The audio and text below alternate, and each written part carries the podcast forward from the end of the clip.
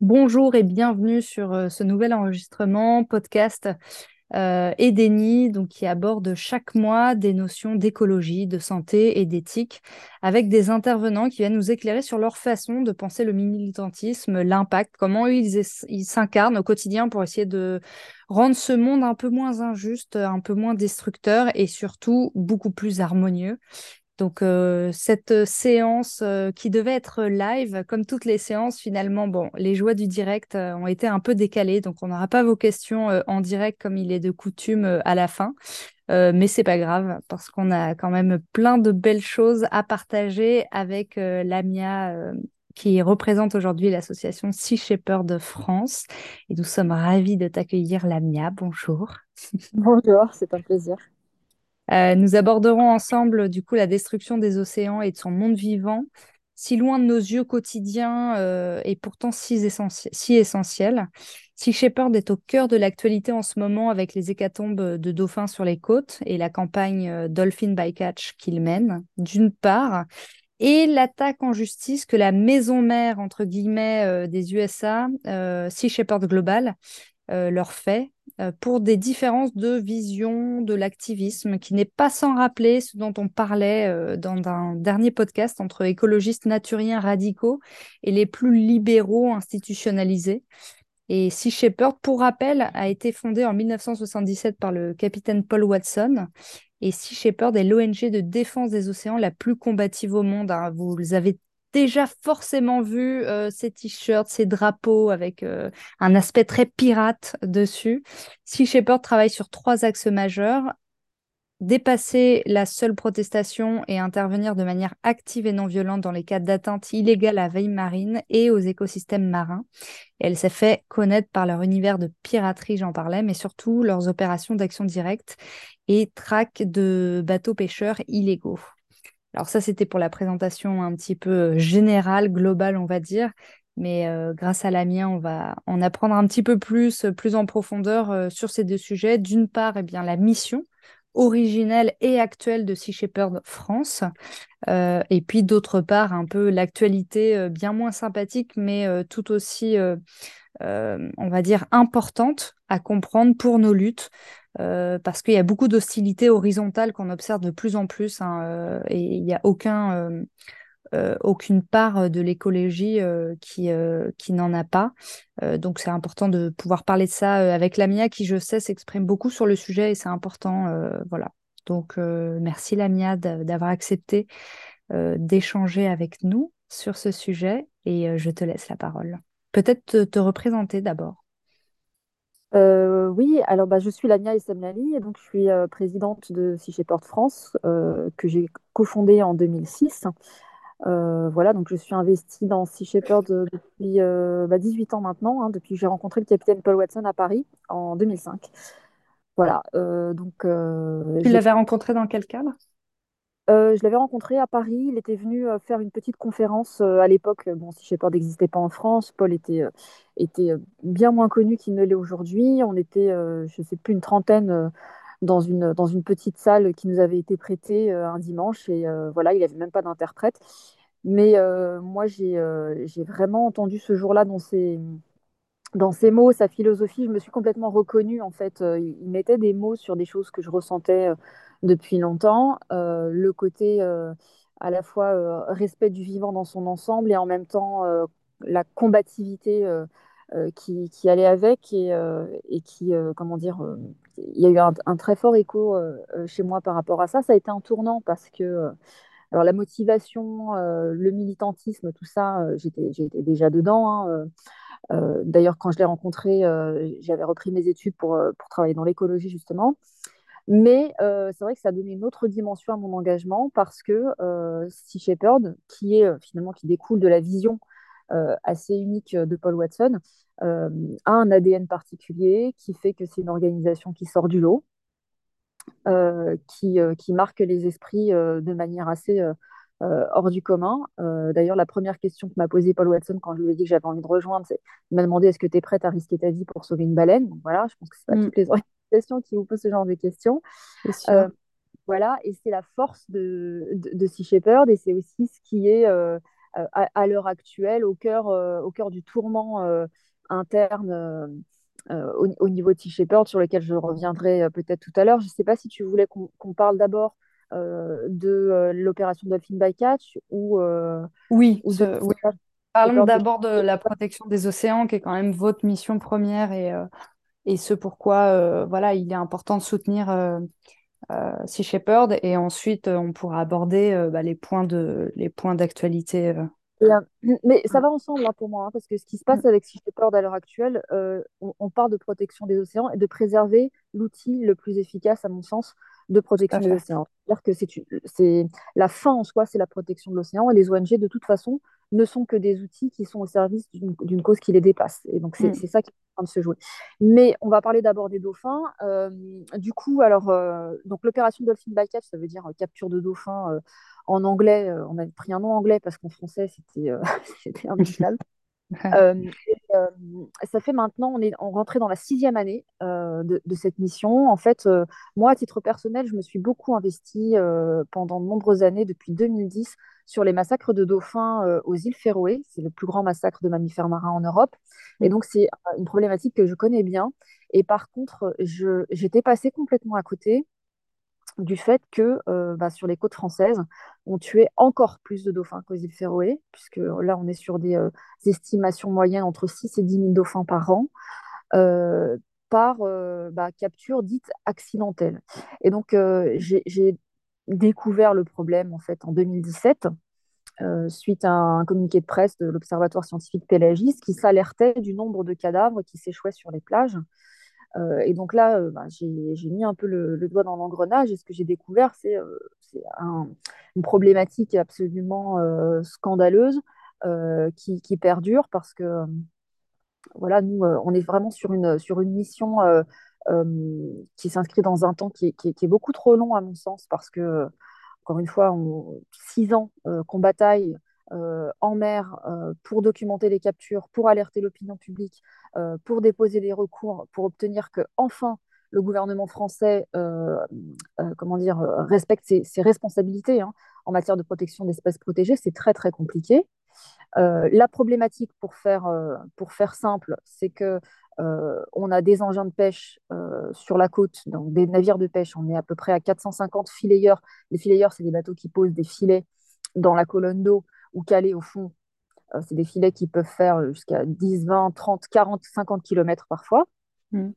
Euh, et qui, en fait, euh, en fonction des zones, des profondeurs, de la période, vont capturer énormément d'animaux, et notamment des animaux protégés comme, comme les dauphins, qui ne sont en fait que l'arbre qui cache la forêt, hein, parce qu'on est sur une problématique globale de surpêche, de pêche non sélective, euh, qui, euh, qui est pour le coup euh, une sorte de, de prédation à l'échelle industrielle du vivant et du monde sauvage, tel qu'on n'en connaît plus d'équivalent à l'heure actuelle à terre. Hein. Mm.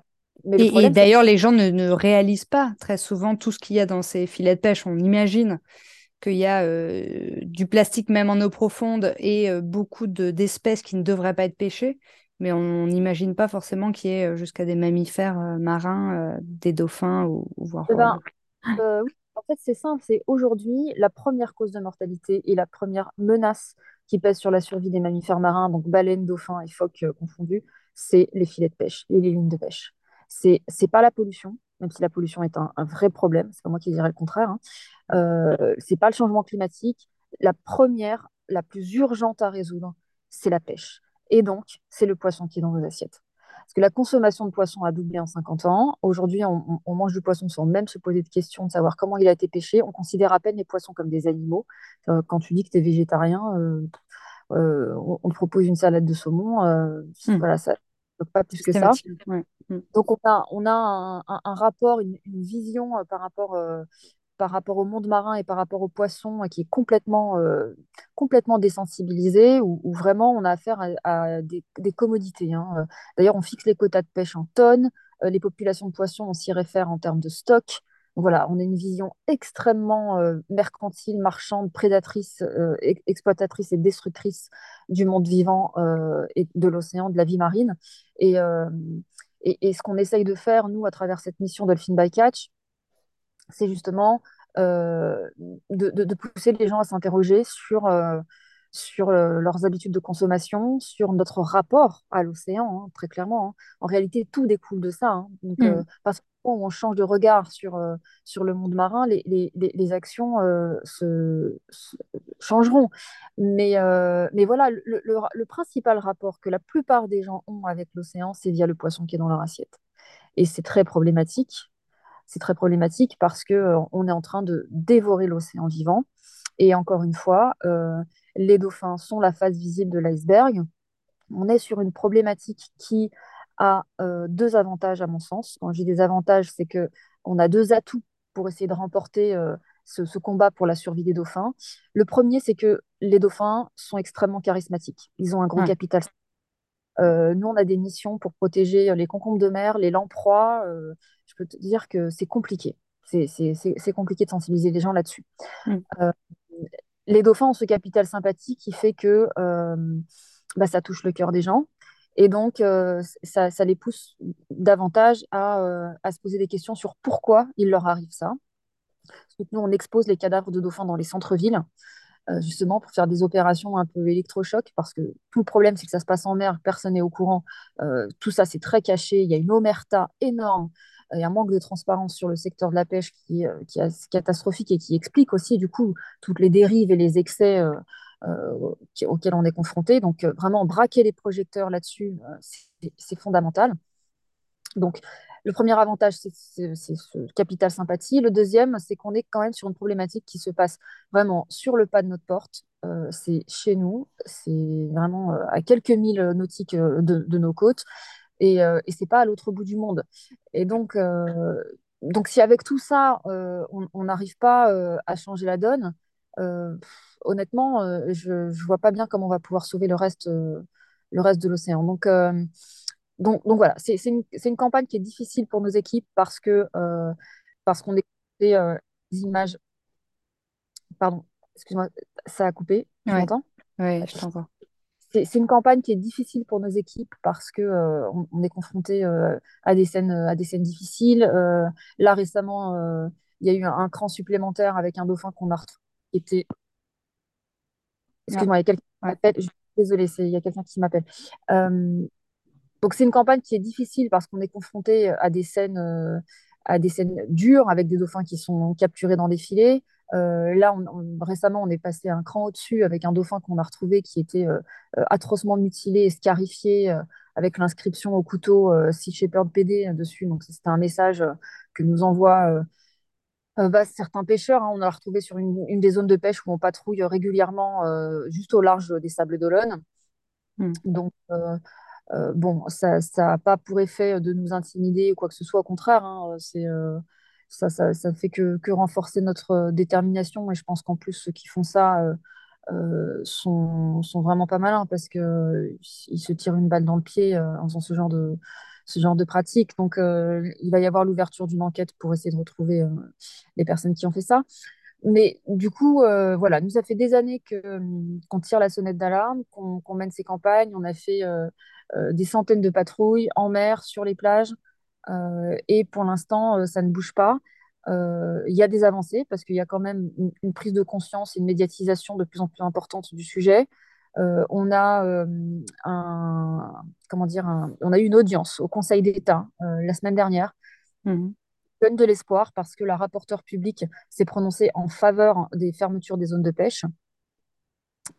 qui sont des recommandations scientifiques. Hein, donc fermer les zones de pêche aux engins qui, sont, qui sont impliqués dans les captures.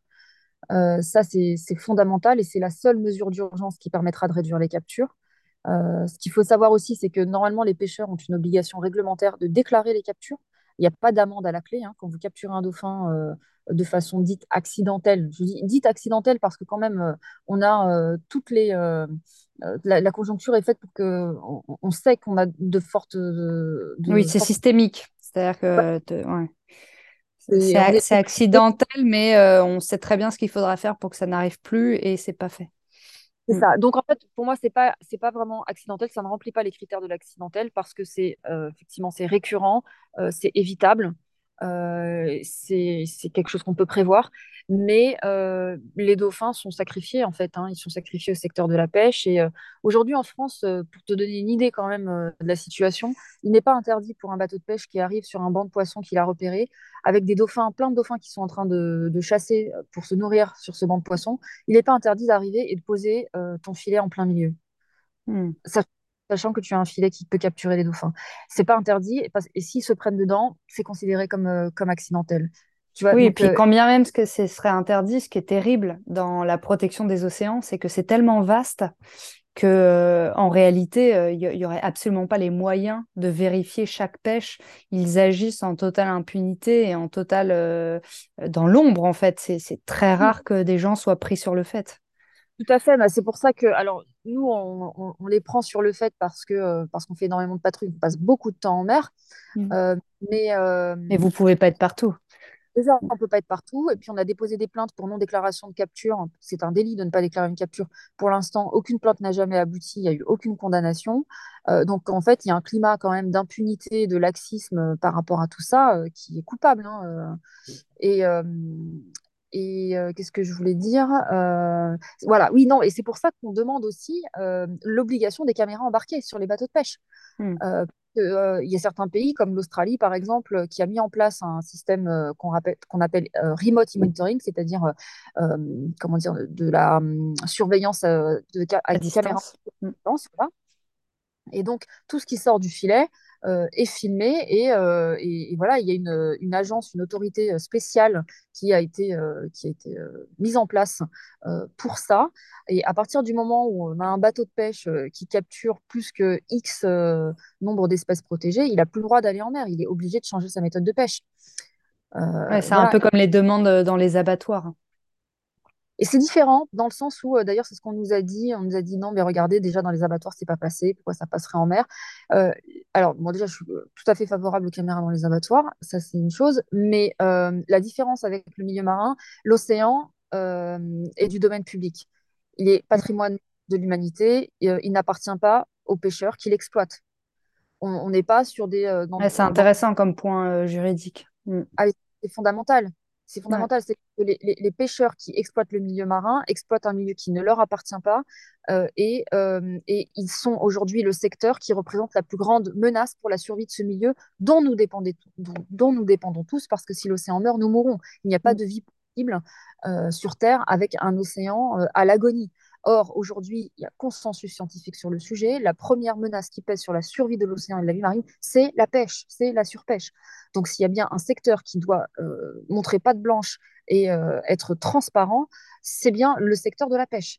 Euh, donc, quand ils nous ont répondu, non, mais les, caméras sur les bateaux, ce serait des violations de la vie privée, non, parce que les, caméras, elles sont pas dans les cabines. Elles filment ce que, ce que vos bateaux, des unités privées, euh, sortent de l'océan, qui est un patrimoine commun.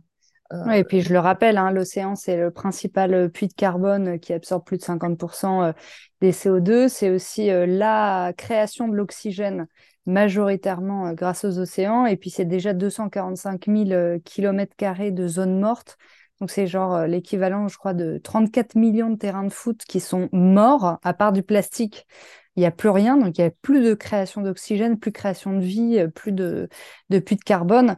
Donc, euh, ce que tu es en train de dire, Lamia, en fait, c'est non seulement donc la survie des océans, donc la nôtre, mais en plus euh, toutes les actions en fait de, de campagne de Sea Shepherd, ça a pour objectif non pas seulement une préservation de biodiversité, mais vraiment très concrètement que les gens se rendent compte que la pêche n'est pas possible. Et, et ça, c'est pas forcément quelque chose qu'on a euh, en tête. euh, que, en fait, vous êtes en guerre contre la, la pêche industrielle. Oui, alors après, tout dépend. Tu vois, là, euh, quand tu dis pêche industrielle, tu vois, là, là, tu, tu touches du doigt un sujet qui est, qui est vraiment intéressant parce que qu'est-ce que la pêche industrielle, qu'est-ce que la pêche artisanale? En fait, Mm. Comment tu définis ça? Et, en fait, euh, ça change tout parce qu'on a tendance à considérer euh, qu'un bateau euh, de 10, 12, 15 mètres qui fait de la pêche locale, c'est un bateau artisanal.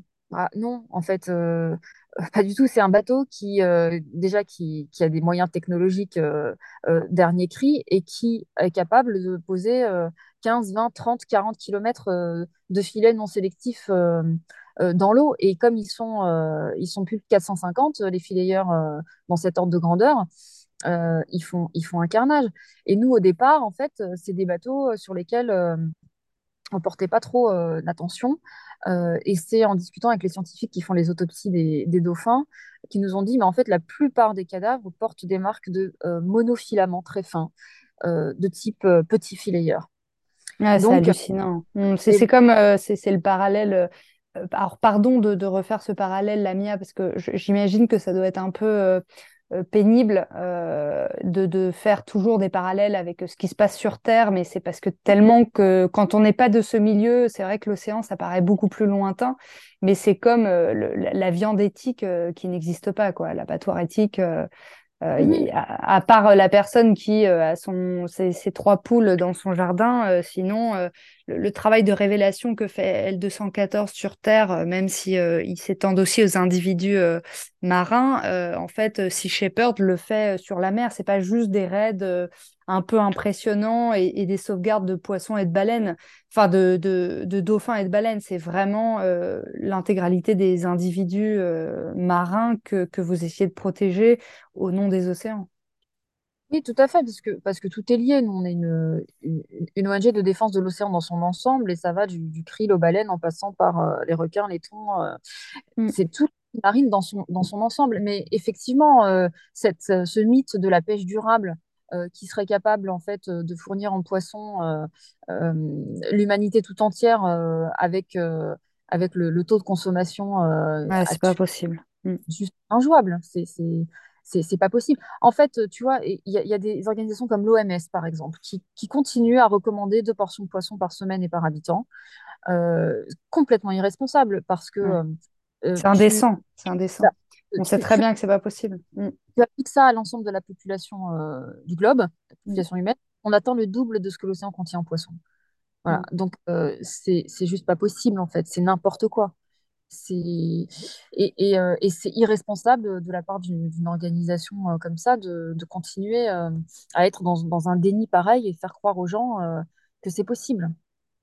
Et comment justement par rapport à l'intégralité, euh, à l'immensité de la tâche, vous arrivez à choisir vos campagnes?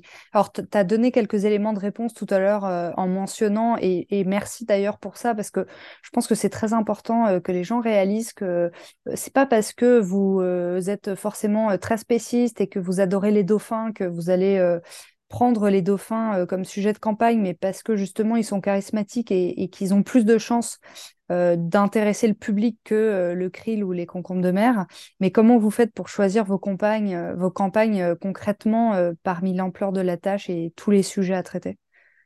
Alors, il y a plusieurs critères. Il y a le critère de l'urgence, le critère de la pertinence et l'efficacité, principalement, et puis le critère des, des moyens. Donc, il, il faut que ce soit à la mesure de nos moyens. Euh, mais s'il y a urgence et qu'on sait pouvoir être efficace, on, on se démène pour, euh, pour avoir les moyens, euh, quitte à ce que, euh, on fasse des économies sur d'autres choses. Mm. Euh, mais, euh, mais voilà, l'idée, c'est vraiment d'intervenir là où ça a le plus de sens. Et donc, effectivement, euh, il y a tellement de, tellement d'enjeux, tellement de sujets. Et, et- et plus on est connu, plus on nous alerte en plus sur, euh, sur euh, mille et un problèmes. Et effectivement, euh, on peut pas être partout. Euh, par contre, euh, par contre, on, voilà, on fait euh, de plus en plus de, de missions et, et on essaye vraiment de, de, de, de choisir celles où on va euh, faire la différence et, et certainement pas les plus faciles. Euh, parce que Mm. Non, vas-y, vas-y.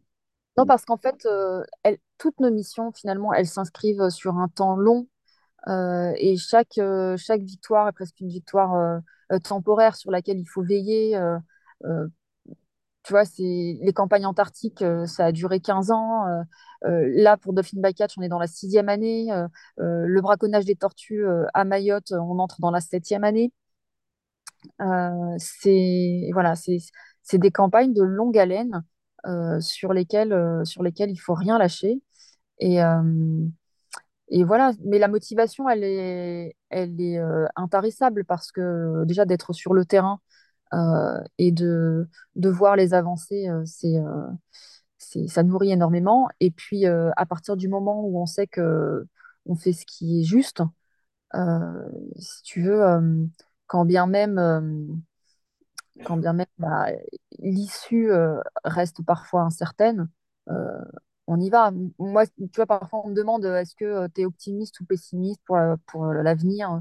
Euh, en fait, c'est pas du tout ça mon curseur. Euh, Mm.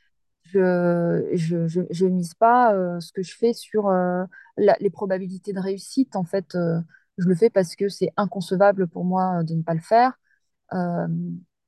Et, et, et- voilà. Et ce qui est important, je pense, c'est que c'est qu'on fasse ce qu'on peut à sa mesure.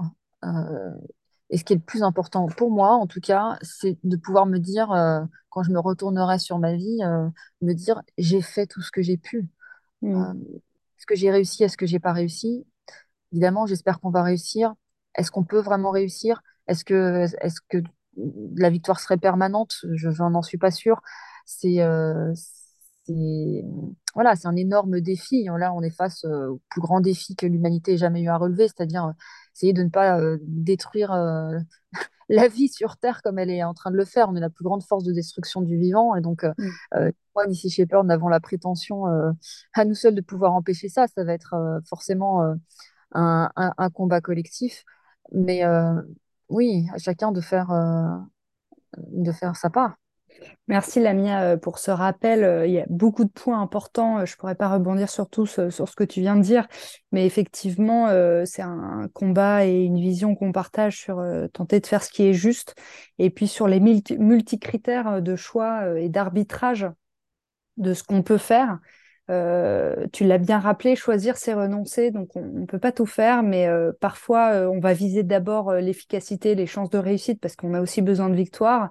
Parfois, on va traiter l'urgence, et c'est vrai que euh, dans une perspective long terme, en fait, euh, vous savez ce qui devrait euh, advenir, c'est-à-dire que les gens arrêtent de consommer des, euh, des individus de la mer, des individus marins euh, sauf éventuellement euh, voilà, des gens qui, avec une pirogue et juste leur lance, se nourrissent par eux-mêmes en autonomie et non pas la pêche, oui, on, fait la différence avec la pêche de subsistance. bien sûr.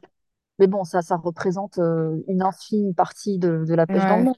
Mmh, Mais là, on parle parle vraiment de très peu de personnes qui ont effectivement un besoin vital euh, en, en, en poisson, euh, particulièrement en Afrique notamment, certains pays en Asie, mais l'écrasante majorité des gens qui mangent des poissons, c'est pas du tout. Enfin, ils ont pléthore d'alternatives. Donc, mmh, bien donc sûr. voilà. Oui, donc vous, vous auriez pu, euh, et, et du coup, ça va, me- ça va me permettre euh, de transitionner sur notre dernier sujet, euh, qui est l'actualité euh, de, de la plainte euh, que vous subissez actuellement, euh, et du coup des origines euh, de, de Sea Shepherd. Euh, mais du coup, euh, juste pour terminer sur ce point-là, vous auriez pu vous, vous, concentrer sur la sensibilisation pour que les gens arrêtent euh, de, de manger euh, des animaux marins et vous avez fait le choix d'être dans l'action directe euh, et non violente. Euh, cette action directe souvent impressionnante, mais qui aussi intervient, comme ce que tu disais, en fait, vous êtes sur le terrain, vous réagissez à l'urgence et euh, il y a deux systèmes quand on étudie un petit peu euh, les, sciences des révoltes, des révolutions, de, comment on arrive à faire changer les choses dans des mouvements de résistance. Il y a soit des mouvements effectivement de concentration sur l'utopie, sur euh, le changement artistique, le changement des consciences, etc. Ou alors il y a des mouvements vraiment d'action directe, de résistance pour empêcher la destruction. C'est-à-dire soit on va construire son, son éco-village et on met euh, toute son énergie justement dans cette construction d'alternatives, soit euh, eh bien on, réagit à la grande méga machine qui est en train de tout détruire pour essayer de l'arrêter parce que sinon euh, ça ne suffira pas. Évidemment que les deux sont complémentaires, on peut faire les deux aussi en même temps, mais c'est important que justement ces deux parties existent et qu'il y ait aussi des gens qui soient capables d'aller arrêter les bateaux euh, destructeurs, euh, pêcheurs, et, non pas seulement euh, de faire des discours qui ne parleront pas à tout le monde malheureusement. Donc merci, merci pour ça, merci pour cette, cet éclairage. Et donc ça m'entraîne sur bah, la création de Sea Shepherd à la base, la vision que Paul Watson en avait, dissociation par rapport à, Greenpeace, à d'autres méthodes d'action, et la plainte que vous subissez actuellement. Oui, donc effectivement, euh, donc Paul Lasson est un des plus jeunes cofondateurs de Greenpeace. Euh, il avait 18 ans à l'époque et euh, il a, euh, il a été évincé du conseil d'administration de Greenpeace euh, en 77 Ah, c'est ce parce que tu racontes dans ton livre. euh, je- j'en oui, parlerai à la fin, mais euh, tu, tu en parles effectivement dans Entretien avec un pirate. Ouais. il avait, euh, il avait euh, confisqué et détruit euh, le gourdin euh, d'un chasseur de phoques qui s'apprêtait à, à- à exploser le crâne d'un bébé phoque. Donc, euh, donc voilà, et ça a été considéré euh, par la direction de Greenpeace comme un acte de violence, le fait d'avoir euh, d'avoir détruit ce gourdin. Mm. Et donc, il a été, il a été évincé. Ils, ils lui ont demandé de s'excuser. Il a dit, j'ai sauvé la vie de ce phoque et je ne m'excuserai jamais pour ça. Et là, ça a été, voilà, ça a été le, le point de rupture. Il a créé donc Sea Shepherd, qui veut dire berger de la mer, euh, avec euh, vraiment cette vision euh, bah, d'intervenir, cette volonté d'intervenir, euh, d'être combatif, de dépasser la seule protestation, en fait.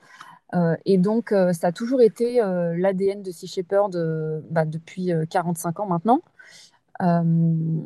Et ce qui se passe à l'heure actuelle, donc depuis quelques mois maintenant, c'est au sein de, de, de Sea Shepherd une partie, une partie des personnes euh, qui, sont, euh, qui maintenant euh, installées, euh, qui se disent que euh, en fait, Sea Shepherd aurait, aurait avantage plutôt euh, à, euh, à être moins, moins combatif, moins sulfureuse.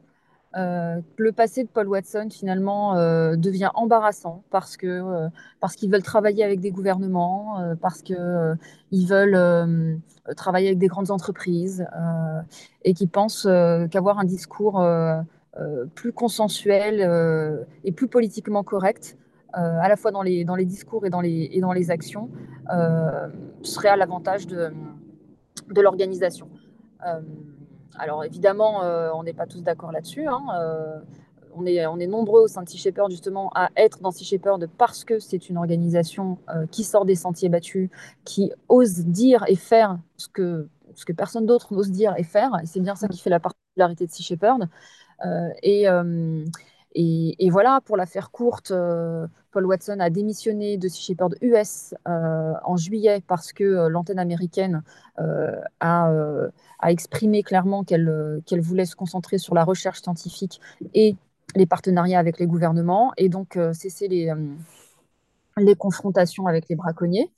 Donc Paul Watson ne pouvait pas cautionner ça, donc il a démissionné. Il a fait savoir les raisons pour lesquelles il démissionnait, ce qui a poussé Sea Shepherd Global, c'est-à-dire quatre personnes au sein de la direction de Sea Shepherd Global, à, l'évincer du, conseil d'administration de Global. Pourquoi? Parce que, euh, parce que Global a signé une sorte de pacte de non-agression avec euh, Sea Shepherd US, euh, disant que il ne pouvait pas y avoir de critique publique euh, faite d'un côté ou de l'autre envers euh, l'autre partie. Donc voilà, c'est sur cette base-là qu'ils ont, euh, qu'ils ont évincé Paul Watson. Donc je parle de quatre personnes hein, que je connais moi depuis 18 ans, hein, avec qui j'ai été en campagne, euh, qui, euh, qui étaient euh, des amis de Paul et de moi-même. Hein. Vraiment, c'est une, une, une, trahison humaine assez, assez importante. Ils m'ont demandé si j'étais d'accord pour, pour évincer Paul. j'ai dit, dit non, évidemment. Je suis la seule à avoir dit non, parce que les quatre autres et alors, c'est intéressant.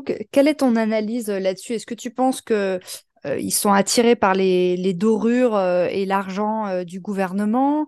Est-ce que comment on passe d'un esprit militant activiste qui justement a été attiré par les méthodes euh, radicales et honnêtes, sincères euh, de Paul Watson à euh, en fait des compromissions comme ça, se rapprocher des mouvements citoyennistes, du gouvernement et, et intégrer en fait ce qui ne fait plus peur à personne et ce qui devient tout à fait consensuel? Je pense que, ils, je sais pas, ils se sont euh, dilués dans tout ça, ils se sont installés. Dans... C'est un peu comme des étudiants de gauche qui deviennent de droite dès qu'ils touchent euh, leur premier salaire et l'accès à la propriété, c'est quoi? Ouais, je sais pas, il y a peut-être un parallèle. Après, euh, eux, ça fait des années qu'ils sont là et c'est ça qui est, qui est encore plus, euh, encore plus étonnant. Mais effectivement, depuis quelques années, on fait de plus en plus de partenariats avec les gouvernements. Euh, pourquoi pas, pourquoi pas faire des partenariats avec les gouvernements, mais il faut poser des garde-fous, c'est-à-dire qu'on garde notre, notre liberté de parole et d'action euh, totale, et surtout, ça ne doit pas euh, nous bâillonner sur d'autres sujets. Si tu veux, ils se sont retrouvés à, à- à- à tellement vouloir développer ces partenariats euh, que euh, ils sont, ils sont devenus frileux à l'idée de critiquer euh, le moindre gouvernement. Et Mm. ça, c'est Shepherd. Sea Shepherd est une ONG, organisation non gouvernementale. Euh, et donc, euh, moi, je veux bien euh, qu'ils se sentent, je sais pas, investis d'une mission avec, l'État. Mais d'une part, est-ce que c'est vraiment comme ça qu'on va être le plus efficace? Moi, je leur ai posé des questions extrêmement claires sur le sujet auxquelles je n'ai pas eu de réponse. D'ailleurs, ils ont fini par m'évincer du conseil d'administration global en disant que j'étais en conflit d'intérêts parce que j'avais j'avais fondé euh, Sea Shepherd Origins. Donc Sea Shepherd Mm. Origins, c'est une organisation qui a pour but en fait d'être une sorte de gardien du temple et qui, euh, qui émet une, qui édite une charte éthique qui reprend les valeurs fondamentales de Sea Shepherd. Et euh, c'est une charte éthique que toutes les antennes euh, qui se revendiquent de Sea Shepherd doivent signer. Voilà, c'est une charte sur, où on s'engage sur, sur l'indépendance, sur le fait de toujours faire passer l'océan en premier, euh, sur le fait de, euh, de se servir de la science comme d'un moyen et non comme d'une fin en soi, euh, et sur le fait de, euh, voilà, de rester authentique, euh, authentique à, l'ADN d'origine. Donc, euh, tout ça pour dire que là, en fait, ce qui se passe avec Sea Shepherd, c'est quelque chose qui est un grand classique. C'est-à-dire euh, une organisation qui finalement euh, a, a- pris du poids, a pris de l'ampleur, euh, de la notoriété et des gens en son sein qui euh, se sont, euh, s'y sont installés et y ont pris goût et qui ne veulent surtout pas mettre ça en péril. À mon sens, c'est, vraiment ça qui se passe. Mais c'est l'institutionnalisation des ONG, c'est un vrai sujet euh, qui, euh, qui, qui n'épargne personne, hein, enfin qui n'épargne en tout cas aucun secteur euh, d'activisme. Ben, tout à fait. Mais alors, la différence, en fait, avec Sea Shepherd, c'est que là, au sein de Sea Shepherd, dans le noyau dur de Sea Shepherd, il y a des gens qui disent non, qui résistent, dont, je Mm. fais partie. Je suis d'ailleurs la, la principale qui a résisté, puisque je suis la seule dans le conseil d'administration de Global à avoir refusé l'éviction de Paul Watson, à avoir dénoncé l'é- l'éviction de Paul, et, euh, et qui continue euh, Et à alors, quel est le statut d'Origins par rapport à Global du coup? Parce que si Global détient les droits, euh, entre Non, guillemets, euh, de Sea Shepherd, non, en fait, toutes les antennes sont indépendantes. Sea Shepherd France existe depuis plus longtemps que Global. Sea Shepherd France a été créé en 2006, Global en 2013. Euh, d'accord. Utilisait le nom et le logo euh, de Shepherd bien avant l'existence de Global. Donc, si tu veux, aujourd'hui, ils nous attaquent en disant euh, qu'on n'a plus le droit d'utiliser le nom et le logo parce que c'est eux et que, euh, en fait, ça crée la confusion dans le grand public qui va nous faire des dons en pensant qu'ils leur font des dons à eux et qu'en gros, on bénéficie de leur notoriété, ce qui est complètement surréaliste puisque Mm. France n'a pas besoin de Global pour, pour une quelconque notoriété. Au contraire, euh, les campagnes de Sea Shepherd France ont toujours bénéficié à Global. Donc, si tu veux, en fait, c'est plutôt une, euh, une opération punitive. Ouais. euh, parce que euh, parce qu'on s'est rallié à Paul Watson. Et donc ils essayent bah, ils essayent de, de, de nous oui de nous détruire. Parce que bah, si on devait changer complètement de nom et de logo je pense qu'on serait toujours là. Mais mais ce nom et ce logo ils ont ils ont une signification. Ils ont euh, Une on a. Exactement, à lui donner cette, force et cette aura. Et alors, l'ironie de l'histoire, c'est que ceux qui font vivre le logo, le Jolly Roger, donc le drapeau de pirate, c'est Sea Shepherd France, puisque nous l'utilisons dans toutes nos campagnes depuis, euh, depuis euh, 16 ans. Sea Shepherd Global n'utilise pas le Jolly Roger, n'utilise pas le drapeau de pirate sur les campagnes, parce que les gouvernements avec lesquels ils travaillent ne veulent pas de ce logo pirate. Donc, en fait, ils n'utilisent ce logo que pour vendre des t-shirts. C'est devenu un outil euh, mercantile. Et tout ça, c'est ce qu'on va devoir aussi démontrer euh, aux juges sur la légitimité, en fait. Pourquoi est-ce qu'on est au moins aussi légitime, voire plus légitime même que, euh, que Global, à utiliser ce logo au- auquel nous donnons son aura et sa valeur? Les gens, s'ils achètent, s'ils aiment ce logo, c'est pas parce que c'est un logo de pirate, c'est parce que il, représente toutes ces campagnes, tous ces combats, toute cette passion, euh, ces, milliers de personnes qui, à travers les, années, euh, ont bravé les éléments pour sauver les animaux marins. C'est ça, ce logo. C'est ça qui lui donne sa valeur unique. Voilà, c'est pas juste un t-shirt avec, euh, avec un, un- logo de pirate euh, pour, pour engranger de l'argent.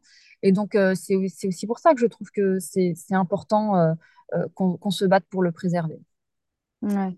C'est très intéressant. Merci, Lamia, de, de pouvoir parler de ça aussi librement parce que c'est vrai que c'est des sujets qui sont extrêmement importants pour apprendre de nos erreurs, pour apprendre de comment nos luttes peuvent se renforcer et être plus efficaces aussi. et je terminerai sur peut-être une dernière question. sur comment tu fais pour tenir avec, tu le disais un petit peu tout à l'heure, en fait, c'est le, c'est presque, j'ai envie de dire, l'adrénaline de l'action du quotidien, de, de, faire ce qui est juste, ce qui te semble euh, éthique, euh, nécessaire, urgent. Euh, mais, mais est-ce que tu as quand même forcément des, des, moments où, où tu lâches, où tu te dis, mais ce monde est vraiment trop moche, on n'arrive pas à avancer suffisamment rapidement. Et à ce moment-là, qu'est-ce que tu fais? Tu appelles Paul, vous partez en mer, tu, tu vas revoir des animaux, leur innocence pour essayer de te battre pour eux. Comment tu fais? Oui, alors aller sur le terrain, ça fait énormément de bien, ça recharge toujours les batteries. Euh, après, euh, non, il n'y a pas de moment où je me dis en fait euh, ça sert à rien et j'ai plus envie. Ça, ça n'arrive jamais. la colère pour moi est un moteur. Hmm. Il faut juste arriver à la canaliser. par exemple, quand j'ai appris que, que Global nous traînait en justice pour nous interdire d'utiliser pendant une matinée, j'étais tellement en colère que ça m'a paralysée de colère, en fait. Euh, et, ensuite, euh, et ensuite, je me suis retroussé les manches et je me suis dit, bon, en fait, ça va être l'occasion justement de refaire un historique et vraiment de remettre les pendules à l'heure sur tout ce qui s'est passé euh, et, d'expliquer au grand public pourquoi on est en train de, lutter pour sauver Sea Shepherd et pourquoi c'est important. parce que cet outil est indispensable, parce que Sea Shepherd est symbole d'espoir aussi pour les gens. Tu vois, en fait, c'est en, tant qu'outil pour l'océan, mais aussi en tant que, ouais, que, symbole et ce que ça représente pour les gens. Pour moi, c'est hyper important, tu vois. Si, mm. si est détruit, ça serait, ça serait terrible à plusieurs titres. Et donc, euh, et donc je ne veux pas ça. Et je pense qu'on a, euh, on a le potentiel pour sauver Sea Shepherd. Parce que là où dans un truc classique, tout le monde aurait suivi le courant, personne n'aurait rien dit. Et en fait, ça se serait devenu mièvre, l'air de rien on se dit, tiens, c'est plus que c'était, mais on n'a pas trop remarqué quand c'est arrivé, tu vois. Mm. Et là, non, il y a un, gros clash qui se fait et, on dit non. Et un sursaut de valeur. Mm. Mm. Exactement. Et on est dans la résistance, voilà, pour sauver cette organisation. Et donc, c'est pour dire, tu vois, je repars et ça me donne, euh, ça me donne la niaque, en fait. Euh, c'est, il y a une grande force aussi dans, dans le sentiment d'injustice, dans la lutte pour plus de justice, dans une forme de colère saine pour rendre ce monde meilleur et parce que, euh, parce que ça, en vaut, euh, ça en vaut la peine, ça en vaut les efforts. Et donc, à partir de là, tu as une, une, charge d'énergie qui est, qui est presque inépuisable, à condition que tu arrives quand même à te ressourcer de temps en temps. Ça, c'est important pour tenir sur la durée. Ouais. Mm. Merci beaucoup, Lamia, pour tous ces, pour toutes ces, ces échanges. Est-ce que tu aurais une ressource que ce soit un livre, euh, une œuvre d'art euh, à recommander? À nos auditeurs, nos auditrices, pour aller plus loin sur le sujet. Bon, si, je recommandais un livre de Paul Watson, ça serait un peu. Euh, tu peux, tu peux en recommander plusieurs, allez. non, il y en a plusieurs sur le site internet du Shepherd. C'est vrai que c'est vraiment des sources d'inspiration, euh, je trouve, euh, de, de, vivre ces, ces, récits un peu comme, comme si on y était, en fait. C'est ça qui est, intéressant pour dépasser un peu l'image publique du personnage, vraiment comprendre comment les choses se sont passées. Je trouve ça très instructif et intéressant. Il y a, y a, un bouquin que j'aime bien qui s'appelle qui s'appelle À quoi pensent les poissons de Jonathan Balcombe. Euh, j'ai eu le, plaisir et l'honneur de faire la préface de la version française, qui est un bouquin qui vraiment interroge du coup sur notre regard sur les poissons, euh, qui explique à quel point, euh, qui démontre à quel point ce sont des individus intelligents, sensibles, à mille lieues de, de l'image qu'on en a. Et, et, pour moi, c'est, ce serait un, élément déclencheur de beaucoup de choses si, si on arrivait à changer notre regard sur ces animaux particuliers desquels découle finalement le rapport qu'on a par rapport à l'océan. Donc, je trouve que c'est vraiment un, un, excellent bouquin à mettre entre toutes les mains. Merci Lamia, c'est une super reco. on va le mettre du coup en description du podcast. Est-ce que tu as un dernier mot avant qu'on rende l'antenne? Euh, mon dernier mot, ça serait, puisque on s'adresse à un public français, euh, de, de vous rappeler que vous avez euh, l'honneur et la responsabilité d'être citoyen et citoyenne de la deuxième plus grande surface maritime mondiale. Hmm. On a millions de kilomètres carrés sous notre juridiction. Et donc, en termes de responsabilité, de protection de l'océan et de la vie marine, c'est absolument colossal. Et euh, moi, je cite souvent Eric Tabarly parce que je trouve qu'il a malheureusement bien résumé euh, euh, l'état des lieux en France par rapport à l'océan. Il disait, pour les Français, l'océan, c'est ce qu'ils ont dans le dos quand ils étalent leur serviette de bain sur la plage. Et, ça, c'est terrible. Et, vraiment, je vous invite à, vous reconnecter à l'océan parce que quand on est citoyen de la deuxième surface maritime mondiale, on n'a pas le droit d'être à ce point déconnecté. Vraiment, il y a, y a, y a trop de choses importantes qui, euh, qui reposent sur nous et nos pouvoirs publics ne prendront les décisions qu'il faut que s'il y a la pression de l'opinion publique. Et donc, ça viendra de nous, ça viendra de la base. Donc, une belle responsabilité, mais pour ça, il faut se, se, se reconnecter à l'océan. Merci beaucoup, Lamia. Avec grand plaisir. Merci.